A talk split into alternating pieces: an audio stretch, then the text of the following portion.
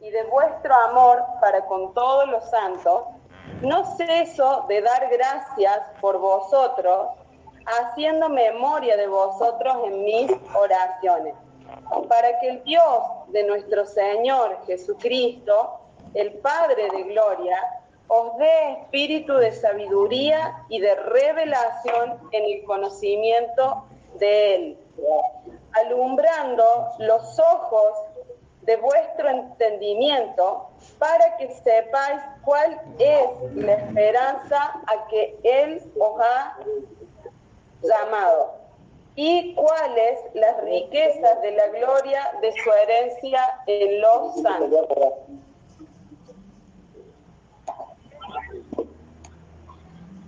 y cuál la supereminente grandeza de su poder para con nosotros, los que creemos, según la operación del poder de su fuerza, la cual operó en Cristo, resucitándole de los muertos y sentándole a su diestra en los lugares celestiales, sobre todo principado y potestad, poder y señorío, y sobre todo nombre que se nombra, no solo en este siglo, sino también en el venidero. Y sometió todas las cosas bajo sus pies y lo dio por cabeza sobre todas las cosas a la iglesia, la cual es su cuerpo, la plenitud de aquel que todo lo llena en todo. Me encanta esta palabra porque entendemos de que esta es la tierra prometida, ¿sí? que es la tierra que fluye leche y miel. Dice que la explicación de Josué, la revelación del nuevo pacto es Efesios. ¿sí? Entonces, cuando nosotros leemos Efesios, podemos descubrir cuál es nuestra herencia. Y esta oración que hace el apóstol Pablo, ¿sí? dice, habiendo oído de vuestra fe en el Señor Jesús, yo oro para que Dios les dé espíritu de sabiduría y de revelación en el conocimiento de Él, ¿sí? Alumbrando los ojos de vuestro entendimiento.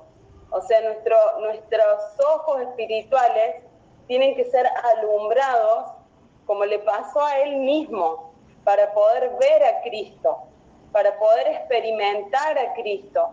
Nosotros en, esto, cuando leemos al final la armadura de Dios, es una, hay una similitud. Primero que se nos revele Cristo, ¿sí? Después que se nos revele la supereminente grandeza de su poder. Poder entender que el poder que resucitó a Cristo de los muertos opera en favor de nosotros. ¿Sí? Y si pudo resucitar a Cristo de los muertos, nos puede resucitar a nosotros. Podemos morir a esta vieja naturaleza y, y nacer de nuevo en este nuevo hombre, ¿sí? En esta nueva creación. Y por último, lo que dice, simplificando, es el nuevo hombre, es la iglesia. ¿sí? Dice que se nos revele Cristo, que se nos revele la grandeza del poder de Dios.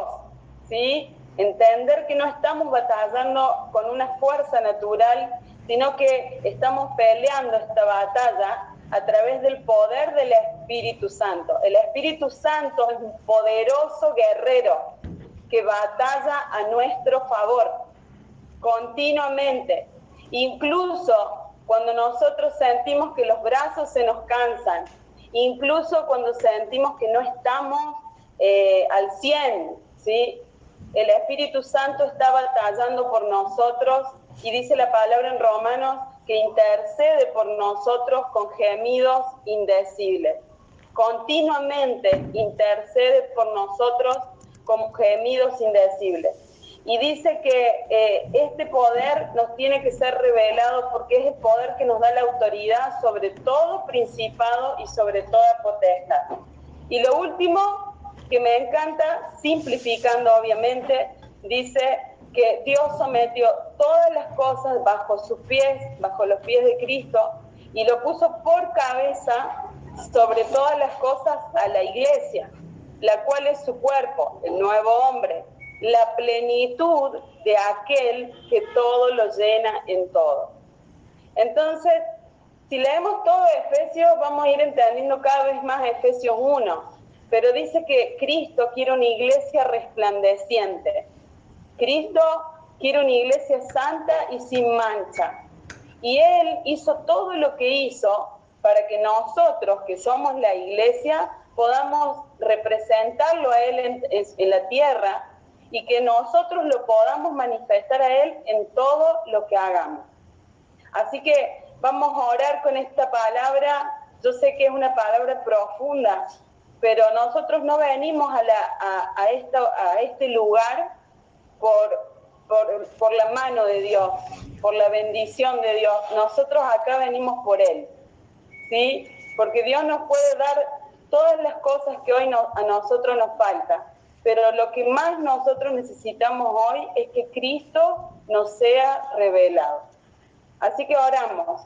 Padre, te damos gracias, gracias por esta tarde, gracias Señor porque hoy tú nos reúnes en Cristo, en ti, para poder disfrutar este tiempo en la familia de la fe.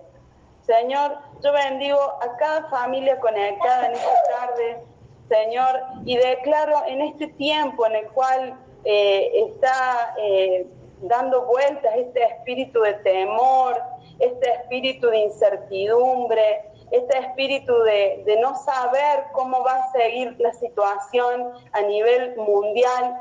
Señor, nosotros levantamos una palabra de fe para este tiempo. Dice que en el mundo habrá oscuridad, pero sobre nosotros resplandecerá Cristo. Señor, en esta hora nos vestimos de esta palabra y declaramos, Señor, como decía Isaías, levántate y resplandece. Señor, te damos gracias. Gracias porque hoy nuestra boca está llena de tu palabra, Señor. En esta hora, Señor, te pedimos que tú limpies nuestra boca de hablar maldición, de hablar palabras antife, Señor, palabras que anulen todo lo que tú nos has prometido. Señor, yo te pido, como oraba el apóstol Pablo, que nuestros ojos del Espíritu eh, sean alumbrados, que se caigan las vendas de nuestros ojos para poder verte a ti, Señor, para poder conocerte a ti, para poder tener una revelación de lo que tú hiciste por nosotros. En esta tarde, bendito Dios, oramos y llevamos cautivos todos nuestros pensamientos a la obediencia a Cristo. Señor, ordenamos a todo nuestro mundo interior que se sujete a ti, Señor. Que toda tiniebla, toda oscuridad, todo lo que se levanta en contra de tu persona en esta hora, Señor, lo llevamos cautivo a tu obediencia, Señor. En el nombre de Jesús. Oramos, Señor, creyendo, creyendo que tú eres real, que tú eres verdadero, declarando esta palabra, bienaventurados aquellos que creyeron sin haber visto. En esta tarde, bendito Dios, yo te pido que tú eh, nos reveles el poder que actúa en nosotros, que es el poder de tu Espíritu Santo, el poder que resucitó a Cristo de los muertos, que opera en favor de nosotros. Señor, te damos gracias. Gracias por tu presencia en nuestra vida. Gracias asistencia de tu Espíritu Santo y gracias porque tú sometiste todas las cosas debajo de tus pies. Y no hay cosa creada, Señor, que no vaya a estar bajo tu control y tu dominio, Señor. Gracias, Señor, porque hoy somos tu iglesia y tu iglesia es la plenitud, Señor. Gracias porque nosotros hoy podemos representarte a ti aquí en la tierra y tú te manifiestas a través nuestro, mostrando, Señor, tu poder en favor de nuestras vidas, Señor. Gracias, bendito Dios, por tu amor, gracias por tu fidelidad, gracias porque entendemos que no tendríamos vida si tú no estuvieses en nosotros, que todo lo que hoy es, existe, es porque tú estás en nuestras vidas y porque tú estás haciendo una obra cada día eh, conforme a tu palabra, Señor. Bendecimos en este tiempo eh, todo lo que estamos haciendo. Cada familia que está conectada, Señor, yo te pido que tú tengas cuidado de ellos, Señor. Que ellos puedan eh, conocerte a ti y conocer tu poder. Señor, yo declaro que cada familia que te ha creído a ti está blindada, está protegida por tu sangre preciosa. Gracias te damos, Señor. Gracias, Señor. Peleamos la buena batalla de la fe. No nos detenemos, no paramos, solo luchamos y avanzamos. En el nombre de Jesús, amén, amén y amén. Amén. Bueno, familia, acá llegó el pastor Dami. Dami, te vas a... Llegó el Dami para compartirnos una palabra hermosa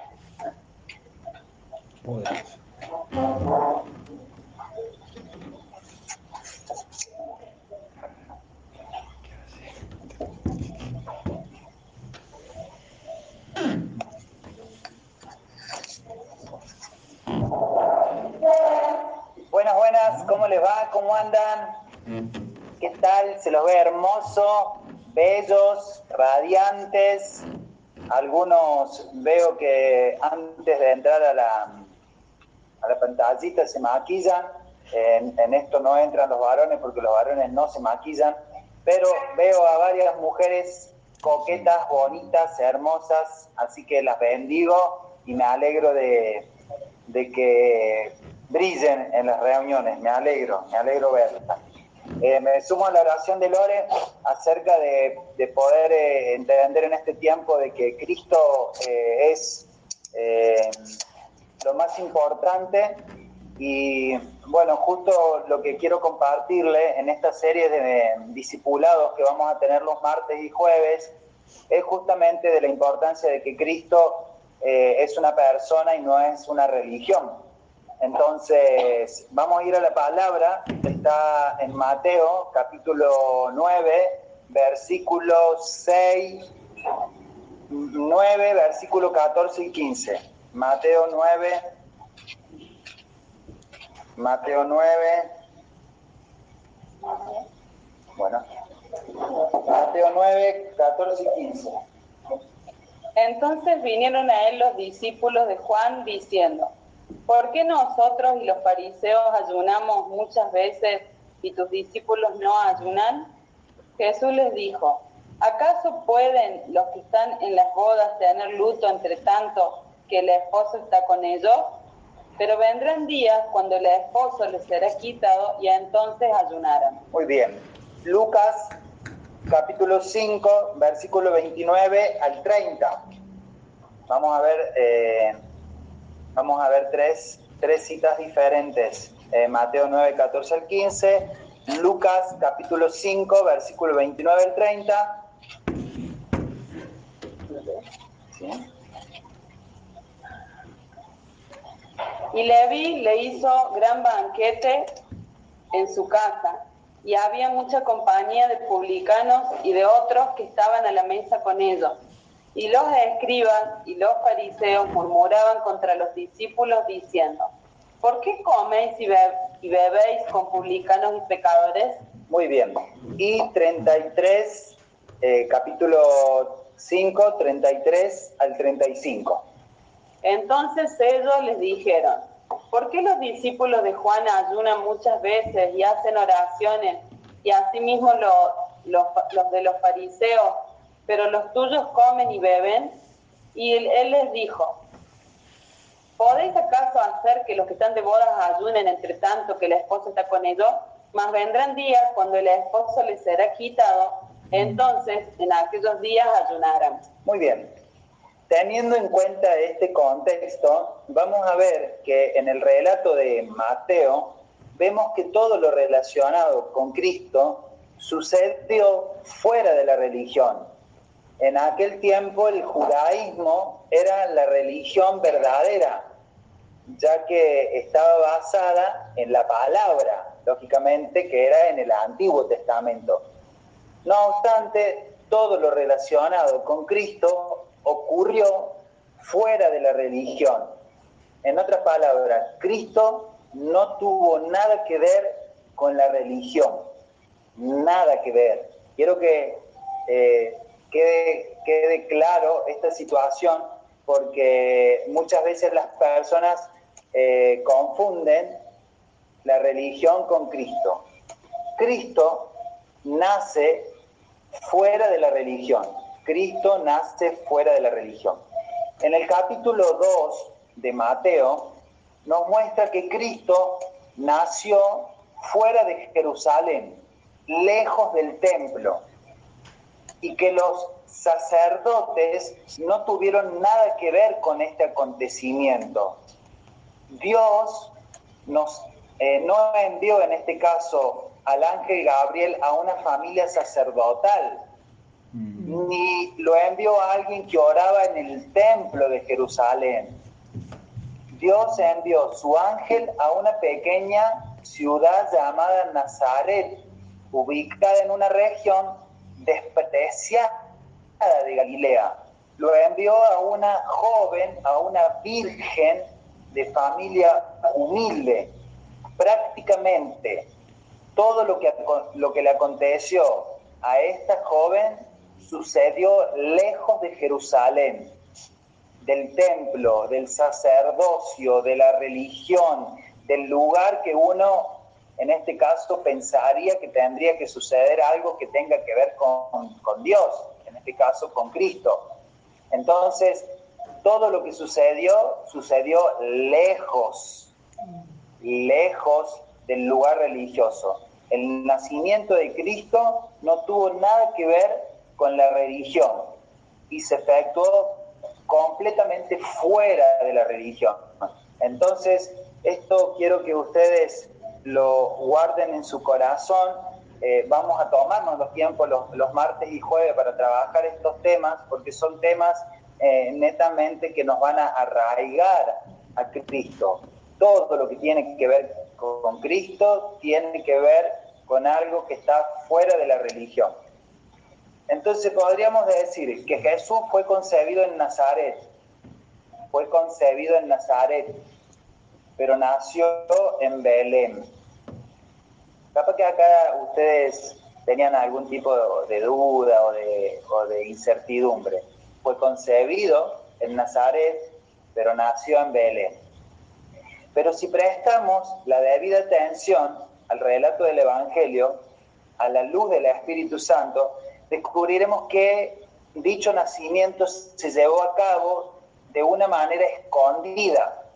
Incluso podríamos decir que él nació allí furtivamente, con el único propósito de cumplir la profecía. Mm. De improviso lo llevaron a Belén para que naciera allí y repentinamente fue llevado a otro lugar. El nacimiento de Cristo en realidad no tuvo nada que ver con la religión. Muy bien. Dicho esto, tenemos que entender que a Cristo se le encuentra fuera de la religión. A Cristo se le encuentra fuera de la religión. Por eso nuestro ministerio, hoy estuve hablando una hora con el apóstol, con el apóstol Lucas me llamó y cada, cada conversación que tengo con el apóstol me deja titilando y se lo comparto a ustedes porque de alguna manera eh, es el mismo espíritu y todo lo que le comparto a ustedes tiene que ver con lo que yo hablo eh, con él.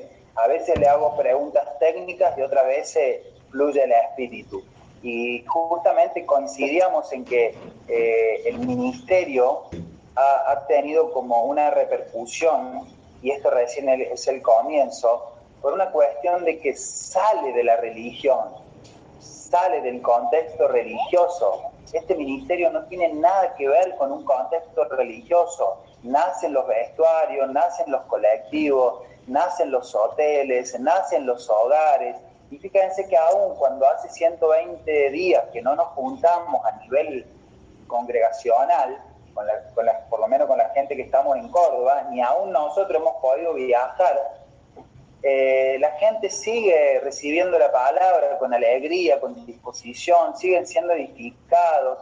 Entonces acá es donde podemos entender que somos cristocéntricos, nuestro mensaje es cristocéntrico, nuestra doctrina tiene que ver con un Cristo vivo.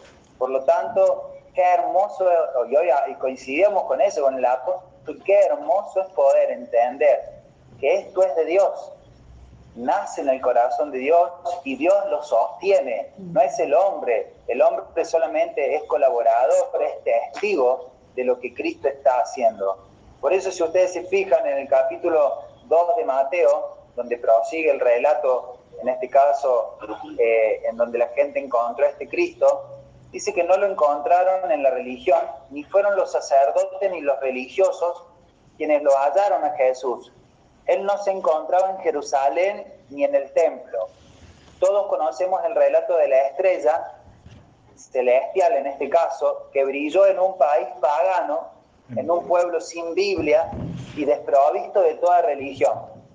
Sabemos también que aquellos sabios paganos, valiéndose de su entendimiento, concluyeron que el rey de los judíos había de nacer en Jerusalén. Debido a que ellos los buscaron allí, causaron la muerte de muchos niños. Finalmente hallaron a Jesús, pero no mediante el conocimiento bíblico.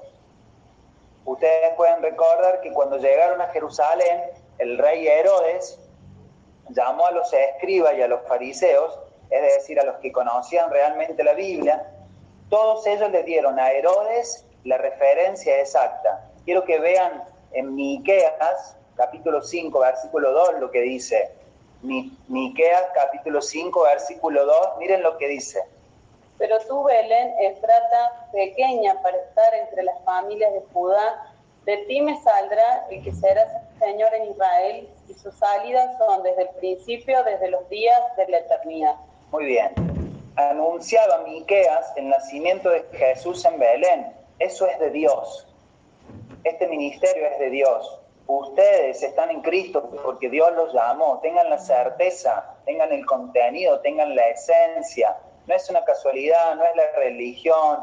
Con la gente que contactan ustedes, no tiene que ver con una eh, casualidad. No tiene que ver tampoco con una situación que se dio en medio de, un acto forzado. Tiene que ver con una disposición de Dios de que en este tiempo nosotros nos conociéramos, eh, muchos, muchas personas en el mundo conectaran para que una palabra llegara a tu vida, el Señor te pusiera en un club, te mandara a una ciudad, en fin, se está, em, eh, se está cumpliendo la profecía de que el Señor se iba a manifestar hasta lo último de la tierra los, tiempos anuncian eh, esto que nosotros estamos viviendo en este tiempo. Entonces, si nosotros podemos ver que en Miquea se anuncia el nacimiento de Cristo en Belén, vamos a ver que los hechos son proféticos, tienen un antecedente bíblico y nosotros solamente podemos ser testigos de lo que está pasando. Ellos, en este caso, dice que tenían el conocimiento, las referencias bíblicas, pero ninguno fue a ver a Cristo valoraban las escrituras, la Biblia, pero no a Cristo. Prestaron atención a Miqueas 5.2, que anuncia la venida de Cristo y hasta el lugar exacto de su nacimiento. No obstante, cuando oyeron que Cristo iba a nacer, ninguno de ellos fue a presenciar este acontecimiento. Hoy en día, la religión cristiana sigue el mismo principio la gente habla de la Biblia, conoce algo de Cristo, pero es difícil hallar a alguien que se interese realmente por la persona de Cristo. Se preocupan por la Biblia, se preocupan por las profecías, se preocupan por cumplir, por hacer el bien o por, hacer, o por no hacer el mal, pero dejan como entre paréntesis a la persona de Cristo. Es importante poder detenernos acá porque eh, no tan solo que esto puede ministrar nuestro espíritu, sino puede traer claridad, en este caso, eh, a las personas que nosotros eh, nos estamos acercando y poder ver su estado interior. ¿Qué piensan ellos? ¿Que Cristo es una religión? Y si ellos piensan que Cristo es una religión, poder ayudarlos a, a verse por dentro porque Cristo es una persona real, con vida, y que a través de esa transferencia de vida nosotros podemos eh, comer, tomar las características que él tiene. Muy bien, Cristo es presentado fuera de la religión. Entonces, el primer, el primer título que le había dicho fue, Cristo nació fuera de la religión. El segundo, a Cristo se le encuentra fuera de la religión. Y el tercer título es, Cristo es presentado fuera de la religión. El capítulo 3 de Mateo, capítulo 3 de Mateo, muestra el principio bajo el cual Cristo fue presentado. Esto también aconteció totalmente fuera de la, de la religión. ¿Por qué, Damián? Porque Juan el Bautista fue la persona que presentó y recomendó a Cristo al pueblo. ¿Quién era Juan el Bautista? Juan dice que nació en una familia de sacerdotes, pero no, no permaneció en el sacerdocio ni en el templo. Ni siquiera él vivía en la ciudad de Jerusalén. Leemos que él se hallaba en el desierto, vivía como un incivilizado en un lugar salvaje, se vestía con pieles de camello. Levítico 11 declara que el camello era un animal inmundo, pero Juan parecía decir, ustedes dicen, conforme a sus reglamentos religiosos, que el camello es inmundo, entonces tengo que ser camello. ¿Qué pensaríamos nosotros si hoy, imagínense que, que yo llego a la casa de pala, golpeo la puerta con piel de camello comiendo miel silvestre y le digo, Pala, vengo a hablarte del Señor. El Señor te ama, el Señor viene pronto, el Señor va a nacer, el Señor te va a restaurar. Y Pala, me imagino, comiéndose un salame en su casa y diciendo, está chiflado este, hay que llevarlo a un nosocomio porque se chifló. Imagínense a Damián todo barbudo, pelo largo, piel de camello, comiendo miel silvestre, en esta escena anunciando el Evangelio. ¡Wow! Muchos de nosotros no entenderíamos nada, nada. De hecho, a nosotros lo que más nos mata muchas veces son las formas raras que tiene el Señor de manifestarse en nuestras vidas. Cuando se nos rompe la razón, cuando se nos quiebra el raciocinio, cuando se nos quiebra la forma de pensar estructurada, unidireccional, cuando nosotros vamos viendo los milagros creativos de Dios, recién ahí vamos entendiendo qué hermoso que es el Señor. Pero hasta ese momento nosotros no entendemos nada. Entonces imagínense que Juan el Bautista era el que anunciaba que estaba por venir el Señor. ¡Wow! Un tipo raro, loco, que no tenía nada que ver con la religión. Entonces, para entender, no es ni una religión no es ni una cultura. Es más, la religión se oponía, en este caso, a la venida del Señor. No estaba ni en el templo, ni tenía un lugar, un altar de sacrificios, no tenía nada relacionado con la religión ni con la cultura humana. Creo, creo y quiero que ustedes sepan esto con claridad, porque al ustedes estar desestructurados de la religión, van a ver con más claridad la presencia del Señor. Cada uno de ustedes tiene una historia particular, que en, que en el fondo muchas veces la religión fue como la venda que tenían en los ojos, confundían religión con Cristo. Y Cristo no tiene nada que ver con la religión. De hecho, muchos de ustedes dirán, sí, pero nosotros qué religiones somos. Y algunos van a decirse entre ellos mismos, no, yo soy evangélico, no, yo soy cristiano, no, yo soy pentecostal, no, yo soy, no, nada de eso. Si podemos llamarnos cristianos es porque amamos a Cristo. Si, si alguien nos llama evangélico es porque leemos los evangelios. Pero los católicos en este caso también leen los evangelios. Entonces también los católicos deberían ser evangélicos. Si pusiéramos a discutir en cuanto a títulos, ¿no? Pero nada de eso a nosotros nos interesa, porque lo, lo único que nos interesa es la vida de Cristo. Así que Entendamos esto y pongamos en contexto dónde estamos parados. Muy bien. Cuarto título. A Cristo se le sigue fuera de la religión. A Cristo se le sigue fuera de la religión. Mateo 4 revela que algunas personas siguieron a Jesús después de que Él fue presentado. ¿Quiénes eran ellos? ¿Quiénes eran los que le siguieron a Jesús?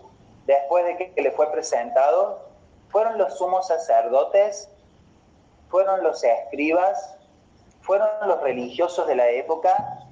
No, eran simples pecadores galileos. Algunos de ellos pescaban en el mar, otros remendaban redes. Eran gente inculta, pero seguían a Jesús.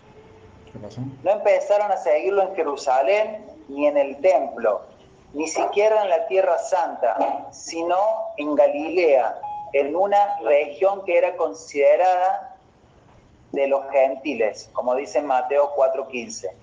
Es decir, la gente que lo seguía a Jesús no eran los religiosos, sino eran gente inculta, eran los gentiles.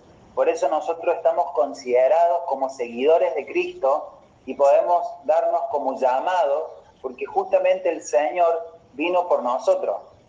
No, no, nosotros no éramos religiosos. Y si en algún punto alguno consideraba tener una cierta religión, Dios te la está rompiendo y te está llevando a tener una relación con Él. Entonces, como podemos ver, tanto el nacimiento de Cristo como el encuentro con Él, su presentación y el hecho de seguirle estos cuatro acontecimientos sucedieron fuera de la religión. Tendríamos que dar gloria a Dios porque nosotros no tenemos nada que ver con la religión. De hecho, algunos entrenamos, jugamos los domingos, a veces no vamos a las reuniones, a veces nos despertamos y tenemos que entrenar temprano, entonces arrancamos de una. A veces llegamos a la tarde y ahí tenemos una sed por las cosas del Señor que nos pone a leer, nos ponemos a buscar, a escuchar audio y estamos tres o cuatro horas. A veces nos despertamos por la madrugada y, sentimos la necesidad de adorar a Dios o de cantar o de escribir. A veces soñamos, soñamos despierto, wow, qué lindo sería que mi mamá, mi papá conociera de Cristo, que mis hermanos se entregarían al Señor. Otra vez se va y como nos pasa a nosotros vemos las canchas, eh, hoy, hoy cuando hablaba con el apóstol, le digo, apóstol, ¿sabe lo que soñé? Soñé que viajábamos al Mundial de Qatar y que estábamos juntos en las gradas ahí viendo los partidos, pero no que íbamos a ver solamente el Mundial, íbamos a acompañar a uno de los nuestros. Así que prepare el pasaje porque nos vamos a ir al Mundial. y el apóstol me mira y dice, amén.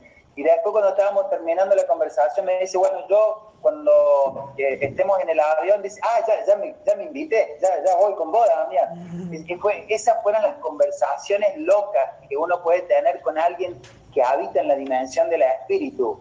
Y, y nosotros le decíamos, fuera de esto, entendemos de que estamos haciendo cosas que no tienen nada que ver con la religión, pero estamos apasionados del Señor.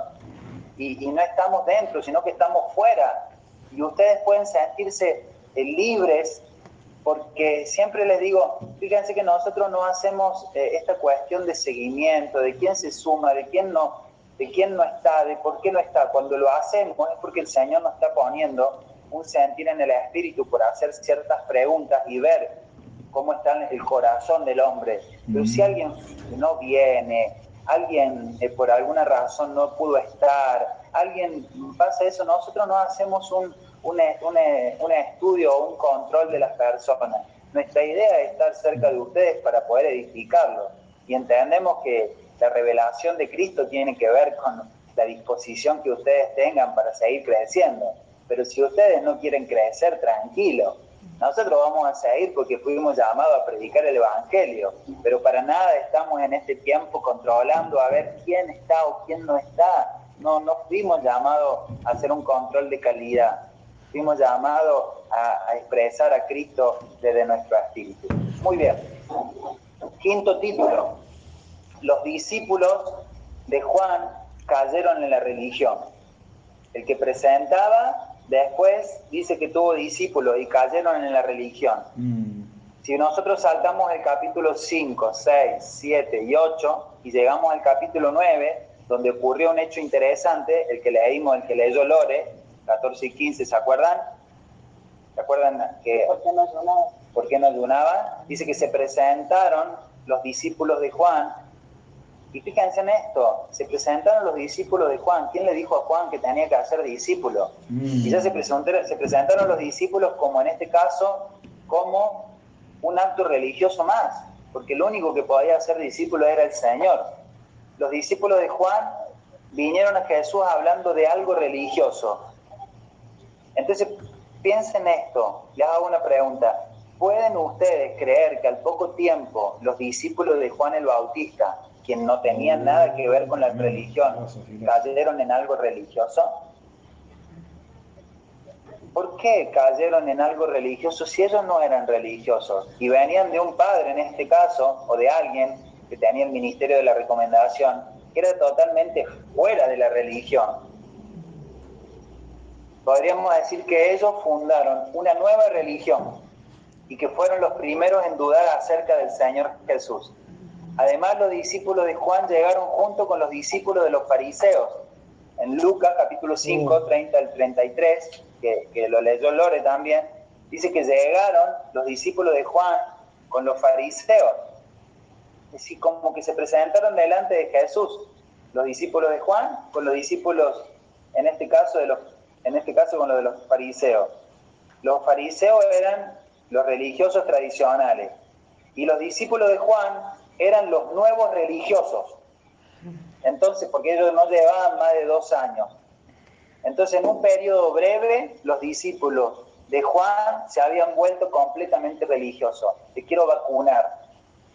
No permitas, en este caso, que te vuelvas un religioso, porque ahora estás viendo todo porque se hiciste o si no hiciste.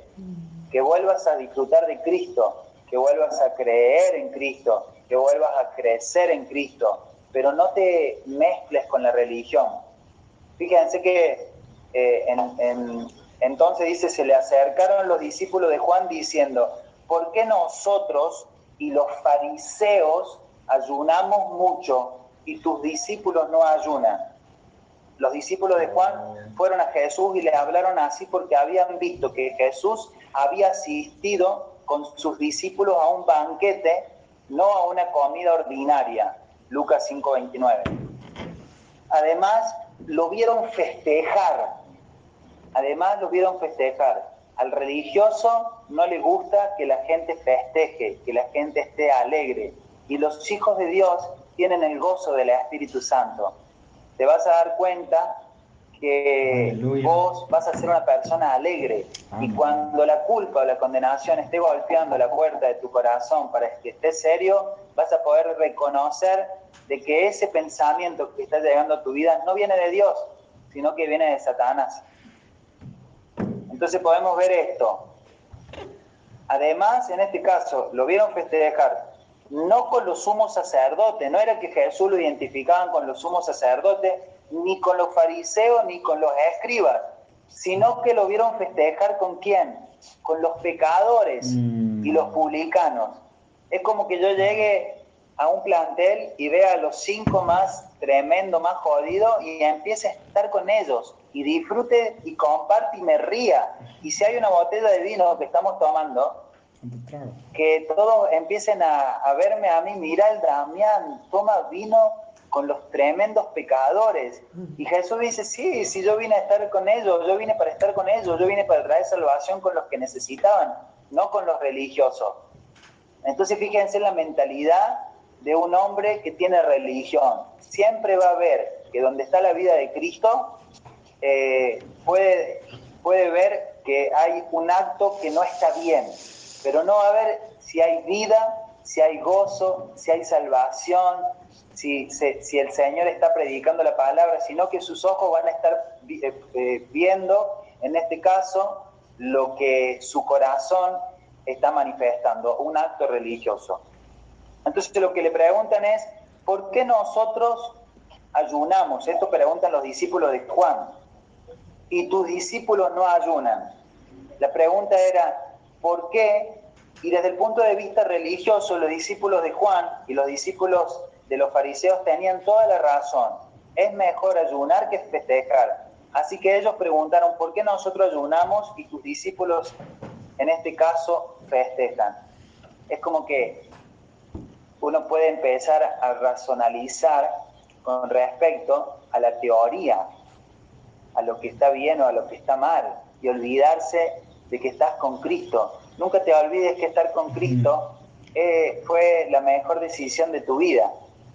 Tal vez un día te encuentres en un momento en donde no, leíste, no oraste, no ayunaste, te encuentres viajando, cansado, perdiste un partido, no tenías club, y tal vez algún pensamiento, alguna situación te agarra un poco ahí eh, quejoso, y vas a creer que, que tu queja o que un día no tenías ganas de leer, vas a, vas a creer que puede ser como algo como para desviarte del propósito.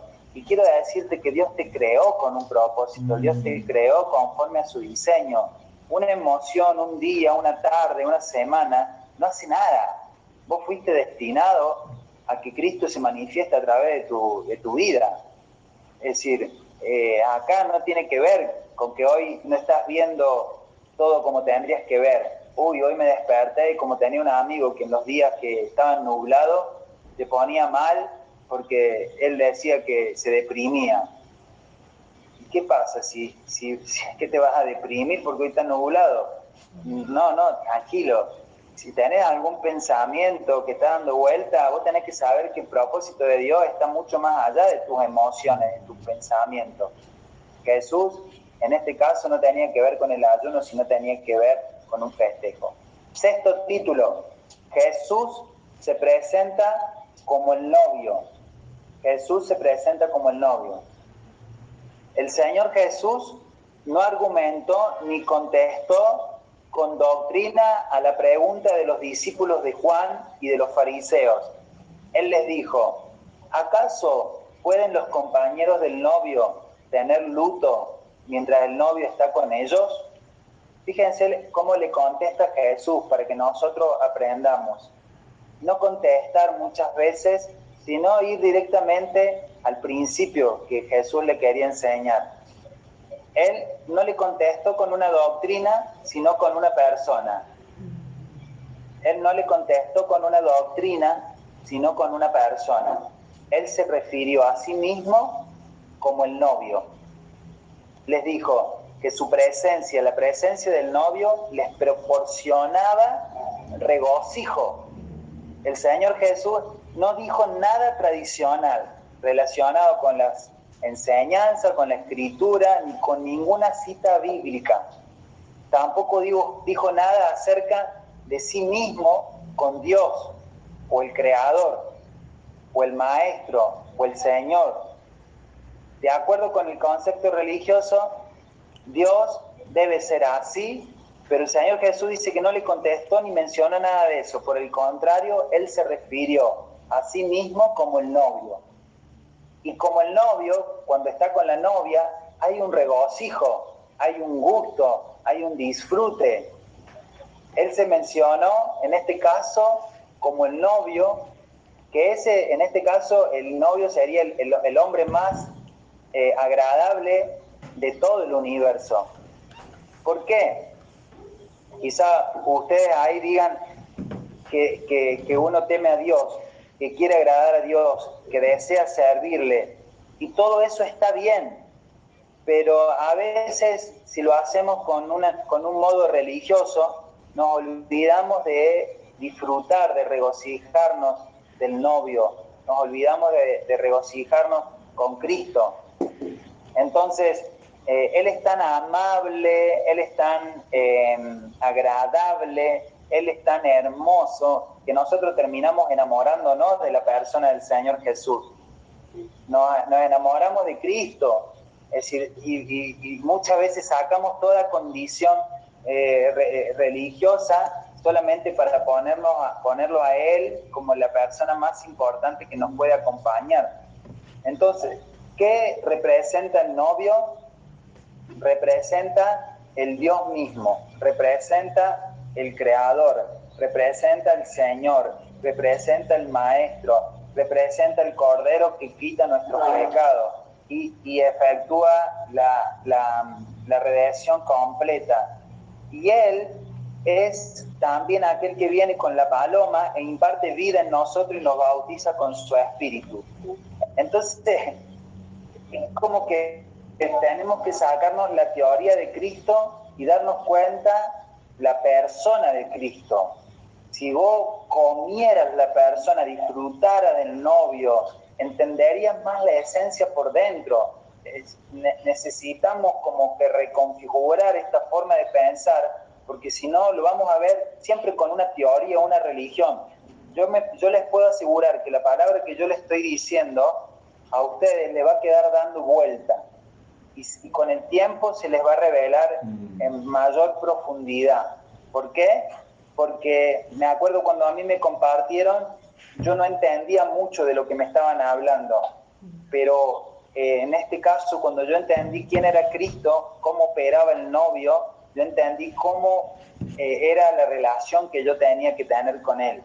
Y a partir de ahí todo cambió, fui libre. Mm. Entonces cuando entro a las canchas o cuando voy por un avión, cuando estoy en los hoteles, cuando estoy en los lugares, está Cristo en mí y puedo disfrutarlo. Y, a veces me pasa que, uy, este, este día no pude leer, o esta mañana, o esta tarde, o fui a jugar, o, o me encuentro ante situaciones delicadas mm. que el enemigo quiere utilizar para condenarme o para culparme. Y esos son los momentos donde Cristo sigue operando en mi espíritu. No hay duda de esa situación.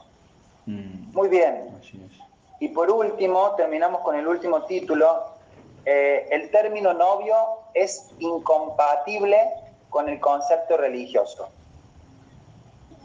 No tenemos que entender que ni la religión ni los judíos, más bien a veces tenemos que entender que a veces nos volvemos muy religiosos. ¿Por qué? Porque hay una influencia que tiene que ver con la religión que hablamos de oración, hablamos de ayuno, hablamos de ir a las reuniones, pero eh, el novio, en este caso, eh, está de luto, no, no, hay, no hay novia, es decir, no hay alegría, no hay gozo, y todo lo que es Cristo como creador, como redentor, como maestro, comienza a ser como algo forzado en nosotros. Y no se olviden de que ustedes están en donde están porque Cristo los sostiene, porque Cristo está en su espíritu. Y a partir de ahí hay una espontaneidad para poder vivir, para poder crecer. Entonces cuando uno está totalmente enfocado en la palabra, creciendo, cuando hay palabra, cuando uno está totalmente involucrado con la vida del Espíritu, hay una revelación del Señor.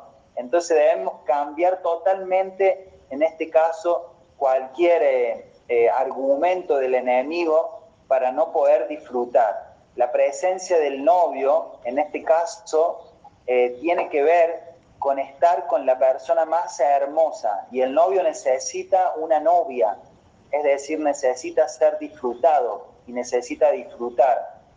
¿Por qué?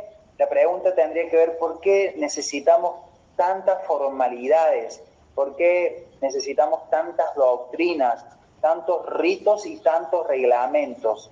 Desde, desde dónde uno puede haber llegado a Cristo a tener que cumplir tantas cosas para sentirse que le está agradando a Dios. Miren, nosotros con Lore cuando las cosas no funcionan cambiamos, pero no es que cambiamos porque no amamos tanto a Dios o porque consideramos que ustedes están amando menos a Dios. Cambiamos para que sea más eficaz, más eficiente, para que entendamos por qué estamos haciendo algo, pero nunca porque hay algo que, podamos llegar a considerar que vamos a dejar de estar bien con Dios. Entonces, eh, entender de que el entusiasmo, el, el, el, sentirnos gozosos, tiene que ver con la persona de Cristo. El novio está con nosotros y nosotros en este caso como compañeros del novio. Bueno, no quiero seguir, tenemos mucho más para hablar, pero todos los martes y, jueves vamos a estar hablando de que Cristo es contrario a la religión, que Cristo está fuera de la religión. Y van a ver ustedes cómo se van a ir dando cuenta mm. que hay muchas áreas en nosotros que todavía necesitamos que pasen por la espada y queden eh, divididas de la mezcla que muchas veces se produce en nosotros cuando pensamos en la religión y en Cristo. Cristo es una persona, habita en tu espíritu, es omnipotente, omnipresente, es hermoso, cuando Cristo está en la vida de una persona se manifiesta mm. como el novio, no se manifiesta como una religión. No está ni dentro de la religión, ni le da lugar a la religión, ni nace porque la religión lo hizo, sino que Cristo es una persona que eh, nace solamente desde Dios, que Dios ha utilizado en este caso un vientre como el tuyo para traerlo a, la luz, que Dios te ha escogido, te ha llamado y lo ha hecho por su gracia, que, lo, que si hay algún tipo de revelación es porque Él quiere revelarse a tu espíritu y vos le estás buscando. Si le estás compartiendo a una persona es porque Él ha, ha visto en vos alguien prudente a quien le puede confiar su iglesia, una familia. Entonces, son todas cuestiones que no tienen que ver con los actos religiosos, no tienen que ver con la obra, sino que tienen que ver con la gracia. Entonces, qué hermoso es poder en este tiempo poder comer a Cristo, poder disfrutarlo, poder edificarlo y salirnos totalmente de la religión. ¿Lore? espectacular, cuanto antes que, todo se trata de la vida de Cristo en nosotros, eh, vamos a ser libres. Ahí Ceci justo me está escribiendo eso, de que Ceci, la esposa, la pastora Ceci, me puse el otro día, me levanté de la mañana con el espíritu que me decía, no es por mérito, es por gracia, y desde ahí viene hablándole acerca de lo que es la identidad en él. ¿sí? Eh, es muy fácil eh, convertir eh, lo que hacemos en meritocracia, ¿sí? Y, poder entender que somos aceptos en el amado, somos escogidos en el amado, que no hay nada que podamos hacer para que Cristo nos ame más, ni hay nada que podamos hacer para que Cristo nos ame menos. Él nos amó desde antes de la fundación del mundo nos escogió y, poder disfrutar de, ese amor eh, es hermoso. A veces podemos tener situaciones personales, debilidades, luchas, pero cuando nos es revelado el amor de Cristo, eh, somos verdaderamente libres, ¿no? Entonces, eh, nosotros en el ámbito de, una cancha de fútbol, de una tribuna, de un parque, de una cancha de tenis, eh, hemos podido ser más, eh, eh, tener esta, como decía Dami, lo que hablaba con el apóstol, nuestro ministerio no inicia en un templo de cuatro paredes y eso es lo que por la gracia nos ha permitido disfrutar de Cristo de esta manera, como vida, ¿no? Eh, como ahí la veo a José conectada y ella me decía, pero ¿a dónde vamos? Eh, ¿A dónde nos, hay que reunirse? Hay que ir a un lugar. Y yo le decía, y, ella me lo preguntó y también hace unos días me lo preguntó uno de los profes de tenis. Y yo le decía, no, no se trata de ir a un lugar, se trata de que Cristo vino a nosotros, que Él está en nuestro corazón y nosotros manifestamos a Cristo en todo lugar, o sea, en la cancha, eh, en, eh, en, el Zoom, en este tiempo de cuarentena, cuando hablaba con José, yo le decía, lo óptimo hubiese sido un mate eh, durante el entrenamiento de tenis, sentada, charlando como, como de una manera natural, presencial, pero bueno, tuvimos que usar Zoom. Y, fue una, creo que la primera persona que aceptó a Cristo, en mi caso, a través de Zoom. Pero Dios se vale de todo, ¿no? De la cancha, del Zoom, del Facebook, de, lo que sea. Y, lo más lindo es esto, que podemos eh, acortar las distancias, ¿sí? Entre las personas y, Dios, ¿no? Eh, yo he escuchado a muchos que me han dicho, yo nunca iría a una iglesia. Yo fui una de ellas también. Mm. Nunca iría a una iglesia. Y, y bueno, la iglesia viene a vos ¿sí? y, no, y, esto no es por invitación, sino que es por infiltración, mm. ¿sí? De una manera que nunca pensamos ni imaginamos, Cristo llegó a nuestra vida, se reveló en nosotros y, hoy podemos disfrutar eh, todo esto que fluye eh, de una manera sobrenatural. Bueno, familia, eh, teniendo en cuenta esto, qué importante es poder eh, estar libres de toda religión. Yo quiero orar esta tarde, simple, sencillo, profundo, para que todos los aspectos que no son de Cristo sean anulados en tu vida, queden fuera, fuera. No saben cuán nocivo es la religión para alguien mm. que quiere beber de Cristo todo el tiempo. Es eh, anti Cristo, anti-iglesia, anti-edificación. Por eso cualquier aspecto eh, que esté operando en este tiempo en ustedes, que no tenga que ver con el diseño de Dios, tiene que ser eliminado, anulado. Y, se van a ir dando cuenta cómo a través de la palabra eh, ustedes pueden ser eh, evidenciados como, como ustedes salen de la religión y cómo otras personas sin darse cuenta están metidas dentro de una religión. Entonces, ¿cuál es el riesgo más grande que corremos muchas veces estando en Cristo? Es eh, ser fanáticos, pero de un acto religioso, no buscadores de Cristo, no sedientos de la palabra de Dios. Entonces, eh, voy a orar por eso específicamente. Así que oramos familia en el nombre de Jesús. Padre, te damos gracias eh, en esta tarde, noche, venimos delante de tu presencia.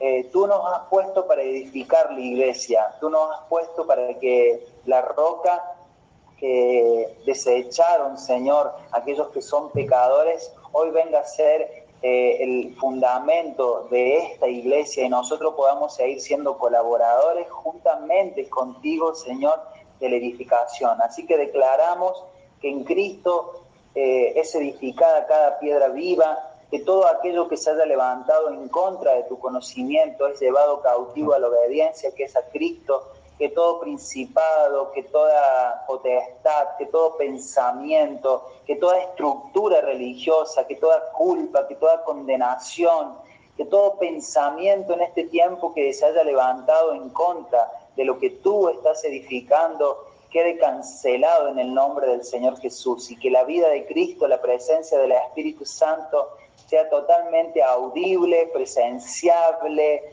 que se pueda mostrar, que puedan tener experiencias totalmente sobrenaturales con un Cristo vivo y que quede cancelado todo aquello que no te pertenece a ti. Mm. Oramos y declaramos una iglesia santa, una iglesia que te ame, una iglesia que sea edificada totalmente en ti, y desechamos, Señor, todo pecado de incredulidad, todo pensamiento que a ti no te agrade, todo lo que se haya levantado, Señor, que mm. tenga que ver con el género adámico, con la carne, con aquellos pensamientos que no nacen del Espíritu, sino que nacen del mundo, Señor. Desechamos todo eso y le presentamos la preciosa sangre de Cristo y declaramos los hogares bendecidos, prosperados, en crecimiento y con la libertad de poder seguir mirando a Cristo cara a cara, Señor. Te damos gracias por esta tarde, Señor.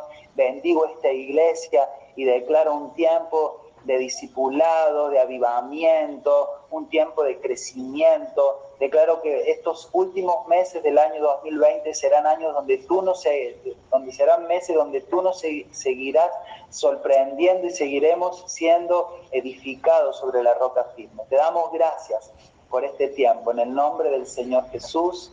Amén, amén y amén. Hoy justo me acordé, tengo una muy buena noticia para darles, que todavía no se la había dado ni a Lore, y es que cuando hablé con el apóstol Lucas hoy, entre tantas otras preguntas que le hice, que las tenía todas anotadas, le hice una que a todos les va a interesar.